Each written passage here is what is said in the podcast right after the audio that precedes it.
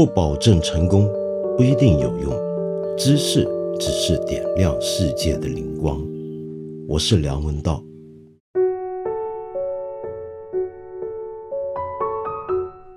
我不知道我们到底是出了什么问题。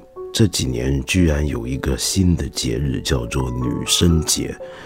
就在每年的三月七号，那么一开始呢，是一些大学里面搞出来的一个活动，一件事儿，呃，主要就是大学的很多的不同系所的学生，在校园里面挂上横幅。那么学生今天挂横幅，当然很多时候可以被认为是个很敏感的事情，唯独女生节挂横幅尤其不敏感。那么挂出来的横幅是什么样的横幅呢？呃，我感觉上看起来都是一群非常饥渴的直男，趁着这个机会要向他们的女同学或者学校的女生示好。本来呢还不至于太严重，不能说是个问题。但是有一些横幅我看了之后，真的是觉得已经到了一个让我愤怒的地步。比如说，每年一到三月七，只要妹子不要鸡，这是什么意思？那么另外呢，还有一些更让人受不了的，比如说哥哥们的大胸肌任你靠，然后呢，下面的下款呢是致某某工商猛男心尖上的小妖精们，把自己的女同学叫做小妖精们，嗯，然后另外呢，还有一些就说什么你是我的媳妇啊。诸如此类的。那么最恶心的是，某校的金融学院的学生会挂了这么一条横幅，叫“上证五千点不及你一点”。这就是我们今天的中国的妇女所处的状况吗？就是我们今天的这个国家的男生，尤其是大学的男生们，他们对女性的认知，呃，对女性的地位，对女性的态度的。一个尊重的表达吗？那么大学生如此也都还算罢了。年轻人更可怕的是，现在我们连三八妇女节的名字都改了，直接就叫做女王节或者是女神节。这都是一些电商搞出来的手段，主要就是趁着这天要多卖一些东西。于是，一个堂堂三八妇女节在我们这里今天沦落到了一个。呃，一个女孩子必须每天换一种口红，否则就做不了女王，当不了女神。那么，甚至有些电商是公然的说出，在电商心目中有一些女孩子太抠门，是属于一些低端的女性。那么，现在我们有了低端人口之后，还有低端女性了，这真的是我平常不是一个太容易生气的人，但是今天这些事儿真的是让我觉得今夕何夕。不由得要愤怒起来，呃，我跟大家讲一讲一个老掉牙的一个故事。这个故事呢，就是到底我们这个三八妇女节它的由来是怎么样？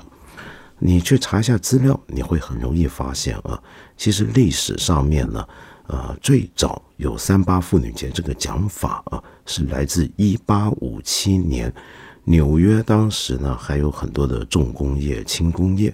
跟今天的金融为主的城市不一样，那那个时候的就业情况就跟今天差不多，就纺织工厂、制衣业里面最基层的工人多半都是女工，一百五十年前就是这样。那么那个时候的纽约的制衣跟纺织工，也就是一些女性为主的工人，他们很不满他们的工作条件太过恶劣。而且他们的薪酬太低太低，比起男性的管理者而言，所以他们就在三月八号那天第一次上街游行。这是一个呃传说，但是呢，后来已经有很多学者说这个讲法不是很靠谱。那么我们今天所知道的妇女节呢？比较能够追溯到它来源的，也还是在美国。一九零九年那个时候不是三八，而是二月二十八号。当时美国的社会党，没错，你没听错，美国那个时候也有 Socialist Party，也就社会主义政党，因为那个时候呢，美国不像后来有一股反共的情绪笼罩着，而作为一个先进的资本主义发达国家，的各种的公运、各种的社会主义运动，乃至于共产主义运动，其实都很蓬勃。首先就是由美国社会党，他们率先在一九零九年的二月二十八日定了一个。全国妇女日，那么要求全国的妇女上街示威游行，要求的是什么呢？要求的就是要有个更好的工作条件跟环境，还有薪酬，要求不要有职业歧视，他们受够了，同时要求普选的权利。是的。这些有所谓民主普选的国家，其实是到二十世纪初期，从美国也好、英国也好、欧洲各国也好，几乎都没有把普选权利分放到每一个女孩子、每一个女性身上。连这个，他们都还要在一百年前，你很难想象，那个时候他们要出来游行示威，要求这个权利。而最早主张这种权利的政治力量。毫无例外，都是左派，都是社会主义政党，都是共产党。那么接下来就要说到一个更重要的事件，就是一九一零年，在哥本哈根，丹麦的首都，举行了第二国际的大会。嗯，你可能没听过第二国际，但是说不定你是个共产党党员。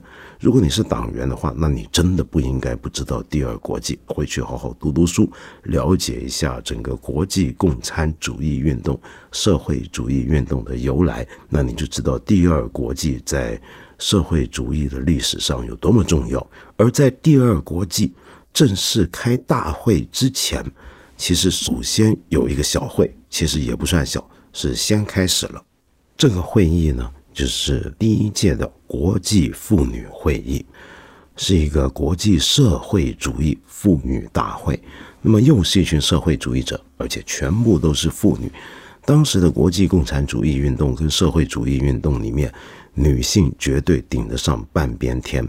所以这个会就是第二国际召开的第一场大会。那么在这个大会里面呢？德国当时的共产主义领袖、妇女运动的领袖，呃，蔡特金首先倡议要定一天国际妇女节。那么，全部第二国际的成员都同意了。可是问题是，他们定了要搞国际妇女节，但居然没定下来哪一天来庆祝跟举行这个妇女节。可是，在第二年一九一一年的三月十九日那一天，他们就定了，这就是国际妇女节了。然后，这就是历史上第一次的国际妇女节，就跟当时美国的只有全美国参加的妇女日不一样。那么这一次的妇女节，大家干什么呢？不是买口红，不是去消费什么东西，而是三月十九日在欧洲，包括奥地利、丹麦、德国、瑞士等国家，有一百万的女性涌上街头示威游行，要的是什么？要的是普选的权利。要的是再也不能容许职场的性别歧视，同时，其中一些更激进的女性社会主义者，尤其在奥地利那些，还要纪念的就是当年的巴黎公社运动惨被镇压的事件。呃，这是一个国际妇女节，但是美国好像从来都有自己的道路啊。那么，所以美国不管那么多，美国的社会主义政党照样是在二月底。举行这种大规模的妇女游行，而在当年一九一一年的三月十九日的这个全球妇女日，当时主要是在欧洲，在欧洲那边呢，这些女性主导的游行示威常常都被警察啊凶残的镇压。在之后好几年的游行里面，比如说在英国很多地方，都有一些妇女领袖被逮捕啊投入监狱。那么。什么时候才真正的把这个妇女节搞到是我们现在所知道的三月八日呢？那就是一九一七年的三月八日那一天，在俄罗斯当时还是沙皇的年代，圣彼得堡的又是纺织工人啊，一些纺织厂里面的女性工人，他们上街游行，并且呼吁全市参与，而那个时候简直就是一呼百应。整座城市男男女女都投入到了由女性号召起的这场大规模的运动里面。那天是三月八日，那么就是世界上第一个在三月八日举行的一个妇女节。那个时候的妇女节的主体的行动不是消费，全是游行。然后在那一天呢，这场运动各位要注意，它太重要了。为什么？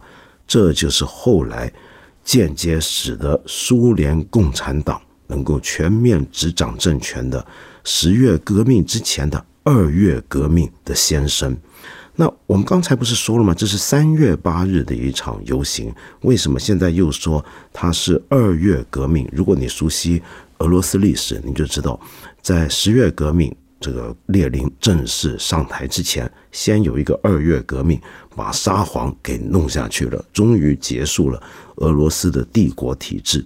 可是为什么三月八日举行的游戏，我们说它是二月革命的先声？这什么意思呢？是这样的，呃，三月八日是我们今天的公历西历的算法，在西方历法就是格里戈列历这个历的历法里面的三月八日，但那一天呢，其实是儒略历的二月二十三日。儒略历是什么呢？儒略历就是当年中国人叫的凯撒大帝，其实他从来没当过皇帝。凯撒那个时候在罗马共和国时期采纳的历法标准。就用了凯撒的名字，凯撒的全名叫儒略凯撒，用了他的名字来命名那套历法。那套历法呢，其实累积下来啊，误差是很大的。那么，所以后来绝大部分国家都放弃。可是那个时候的沙俄呢，仍然使用儒略历，那是因为他们是东正教国家。直到现在，俄罗斯东正教。都还是继续跟随老派的儒略历的历法来庆祝他们的各种的宗教节日。好，所以有所谓的二月革命，其实并不是真正发生在二月，而是在三月那一天呢。三月八日，那些促成了俄罗斯的呃共产主义革命全面爆发的这场妇女节运动里面，他们的主导的口号要的就是面包与和平。面包很容易理解。那就是他们要的是要更好的工作的条件。那么当时俄罗斯其实有很严重的食物短缺的问题，为什么呢？因为他们跑去打第一次世界大战嘛，所以和平就当然就是要的是终止战争。由于你想想看，三八妇女节在俄罗斯共产主义运动史上面有这么重要的地位。于是，列宁在十月革命之后就正式宣布，三八这一天就是一个正式的整个苏维埃联邦共和国啊，苏联都要集体大肆庆祝的一天。可是那个时候啊，在西欧那边，很多共产主义者呢，还是喜欢在三月五日去庆祝妇女节。为什么呢？因为三月五日是德国共产党的创始人之一，非常伟大的。女性共产主义者思想家，我真的很喜欢这个人。将来有机会介绍，就是罗莎·卢森堡，她出生的日子。那么，直到后来大家才统一起来，就在三八来庆祝吧。所以在很长的时间里面，三八妇女节在全世界都是一个社会主义阵营里面才有的一个节日。美国没有，很多那些我们开玩笑讲的腐朽的资本主义国家也都没有。为什么呢？因为从一开始，就像我讲的，社会主义政党跟共产党总是跟两性的平等、妇女的解放是捆绑在一起的。那么他们几乎认为这是他们的呃绝招、独门的绝技。我们共产党人讲的是什么呢？其中一个关键的要点就是男女的平等。所以在一九四九年，中华人民共和国成立同年，马上就宣布。我们也要庆祝三八妇女节，但是其实早在四九年前，呃，共产党以及被迫受到共产党影响的国民党，当时都已经在庆祝三八妇女节了。你想想看，像著名的作家、早辈的革命家丁玲，他在一九四二年的延安当时的《解放日报》就曾经提出过一个问题：妇女这个名词，这个讲法。不知道将来要在什么时候才不会被人特别提出呢？这个问题问得好。好，那么说回来，三八妇女节啊，呃，虽然我们说好像是只有社会主义国家才庆祝，但是其实呢，联合国也早就在一九七五年宣布了这一天是个国际妇女节。尽管美国这些国家在这一天仍然不把它当成一个法定的节假日或者特殊的日子来纪念，可是问题是，联合国其实已经认为全世界都应该在这天要定为妇女节。那么，妇女节的主题是什么呢？联合国的想法很简单。那就是进一步促进妇女的权利，于是，在二零一零年就成立了一个部门，叫做联合国妇女全能署，简称叫妇女署 （UN Women）。那么，这个署呢，从此之后每一年都会为妇女节定下一个主题。那么，如果你这几天被各种女生节、女王节、女神节轰炸的已经难受的不像话的话，那么你应该注意一下。今年的妇女节的主题是什么？今年的联合国给出了国际妇女节的主题，叫做 “Think Equal, Build Smart, Innovate for Change”。意思是什么呢？就是平等的思考，聪明的建造，为了改变而创发。简单的，我把它翻译成中文就这个意思。这个主题是什么意思呢？这个主题讲的就是说，我们现在这个时代是一个有越来越多的新技术出现的时代，而在这样的一个局面面前，我们一定不要忘记一个性别的视角。这个性别的视角就是怎么样能够把更好的技术是应用的时候，在设计的时候，在创造的时候，是把性别的这个角度放在里面来思考的。你可能会觉得，我们盖房子啊、做设计啊、啊创造一些新科技等等，也跟性别有关系吗？其实是有的。就拿一个今天大家都已经耳熟能详的例子一说，你就明白了。比如说，今天我们很多人都知道，在盖任何公共建筑物或者是公开的呃活动场所，比如说商场、体育馆的时候啊，我们现在在盖这个里面放厕所的时候，就必须注意了。你再也不能够把这个厕所的空间一分为二，呃，好像很公平的，呃，男一半，女一半，而是要女性的厕所使用面积应该更大。为什么呢？很简单，因为我们如果只是按面积来男一半，女一半，这种平等是假平等。真正的平等，你要计算的是平均一个男性使用一次厕所，比如去小便，要花的时间是多长。而女性又是多长？你这么一对比，你就会发现女性需要的空间跟格数是特别多的。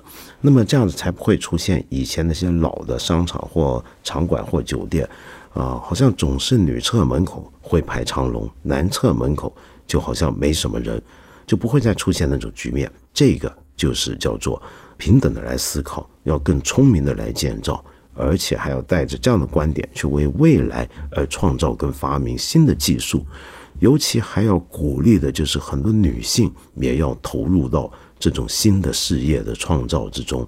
所以呢，今年的联合国的妇女全能署啊，就特别介绍了一些他们认为全球都应该呃好好的宣扬的一些女性的事迹。其中一个人我觉得很有意思，叫做 Aurelia Rano Lima。她是谁呢？她是瓜地马拉的一个二十来岁的一个年轻的妇女。瓜地马拉这个地方，尤其这位 Oralia 她所在的那条村庄的附近，从来呢都是一个性别上面比较男尊女卑的地方。大部分人都认为，女性唯一能做而且该做的工作，就是好好在家里面带孩子。不要想着出去能够跟男人平等的呃顶起半边天。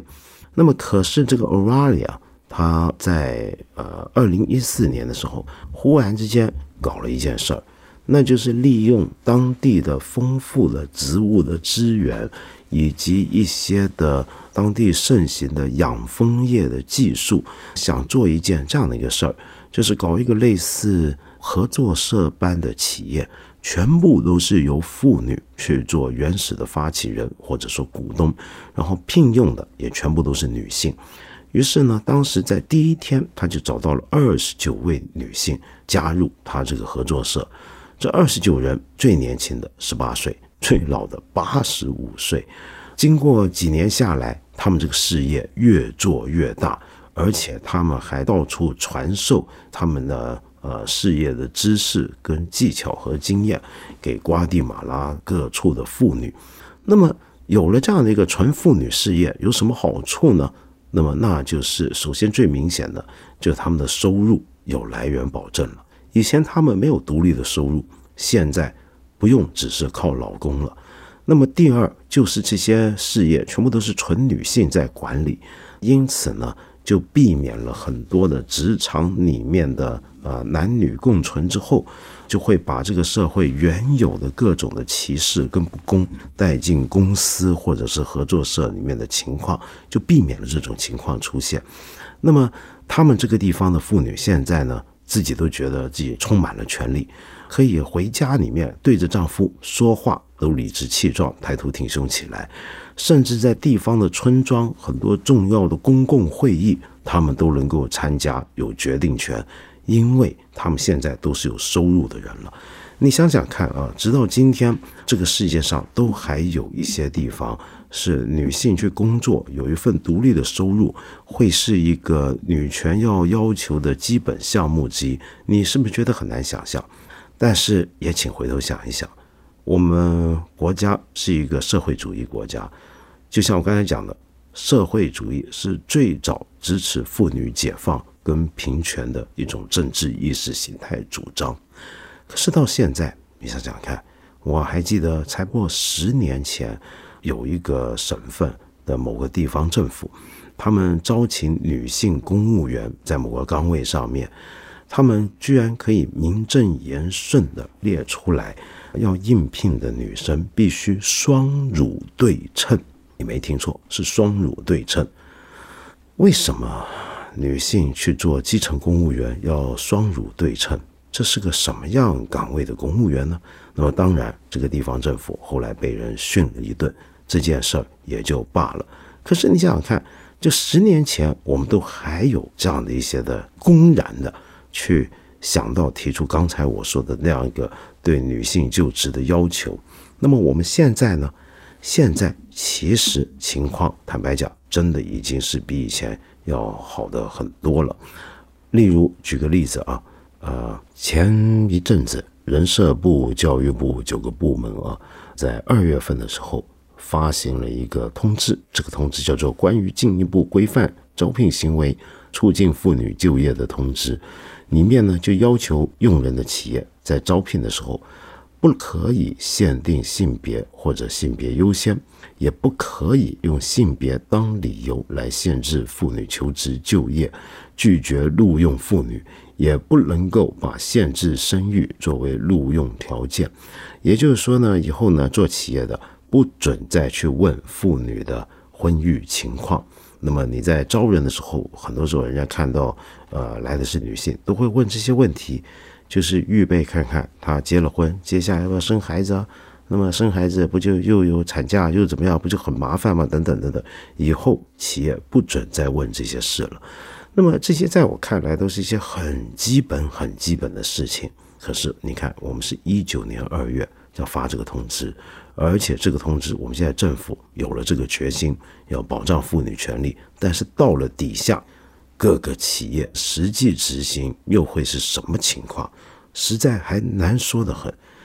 呃，我们现在呢，在这方面这些问题，我们可能关注的都不是太多。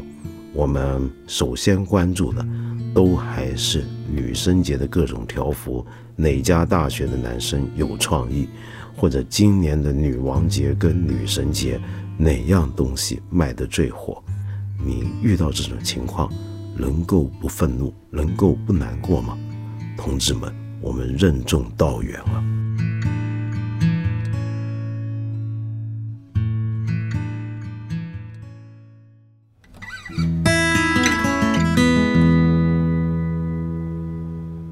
今天谈到了一些女性在职场的问题，恰好我们有个问题是跟职场里面的事儿相关的。就是 ID 快跑小兔啊，你在我们的微信后台里面问我怎么去看待职场中的硬实力和软实力，我从来没听过这个讲法。什么叫硬实力？原来你说的硬实力指的就是工作的能力、态度、上进心，而软实力呢，则是察言观色啊、表达忠诚啊、逢迎拍马这些事儿。我还是第一次听说。呃，你很关心这两者之间的博弈，为什么你有这样的问题？原来是工作两年以来，你一直勤恳踏实，待人真诚，对待任务不惜力气，尽心尽力支持你的直属领导。甚至一些和工作内容无关的小事也都尽力完成，可是到了最后，在团队中被降职的居然只有你，所以你感到很心寒。难道不是越优秀越努力就越能成功吗？所以你很想听听我怎么看。哎呀，首先我觉得你这个情况让我觉得很难受，我很同情你，你一定很不开心，我完全明白。可是我觉得这个事儿啊，你得分两方面来看。第一方面，就像你说的，你是自己觉得自己尽心尽力，对待任务都做得很好，呃，我不能够否认这是事实。可是会不会也有一些东西是你自己看不到的？我们每一个人都很难看到自己的其他面相，尤其是缺点。那么，你有没有办法从你的上司的角度来看你是什么样的人？或者从你的同事角度来看你的工作呢？很多时候我们在职场之中觉得遇到不公平，都是觉得被人排挤啊啊，上司不识货啊，或者自己不会拍马屁啊，等等等等。但其实很多时候是自己有问题，但是自己不知道，自己看不见，反而还觉得自己相当出色。那么当然，我这么讲，你一定会觉得很受伤。呃，所以我在跟你说的就是第二方面。第二方面是什么呢？很有可能你说的是对的，很有可能你的同事或者上司都看得到你的工作态度和能力，但是到了最后，也许出于很多原因，可能是别人更会巴结上司等等等等，使得你不止没有被升职，反而是被降职，这的确是个很惨的情况。为什么呢？我只能够说。嗯，很多时候我们有实力、有能力、有付出，不能够以为就会有一个正向的回报，这是一个很困难的事情。很多时候制约着我们个人在职场上表现的，呃，有许多东西是不操之在我们个人手中的，而是许多偶然的外围条件造成的。这些外围条件有些说不定是一个公司的结构跟管理方法。在一个理想的职场工作环境当中，一个公司比较表现好的话，那就意思是说，他能够奖励底下最有实力、最有能力、也最愿意付出的员工，而不会造成很多人面对你今天所面对这种情况。那么，但是问题是，这只是偶然的因素之一，也就是公司的结构管理问题。除此之外，还有很多很多不同的因素。那么那些情况应该怎么办呢？我很老实的告诉你，也不能怎么办。很多时候，人很无奈的，就是在这样的处境之中。我们八分这个节目每星期三、每星期五都会在看理想 APP 和看理想微信公众号同步更新。欢迎你给我留言，提出你的问题或者建议。我们今天就先聊到这里了，下期节目再接着谈。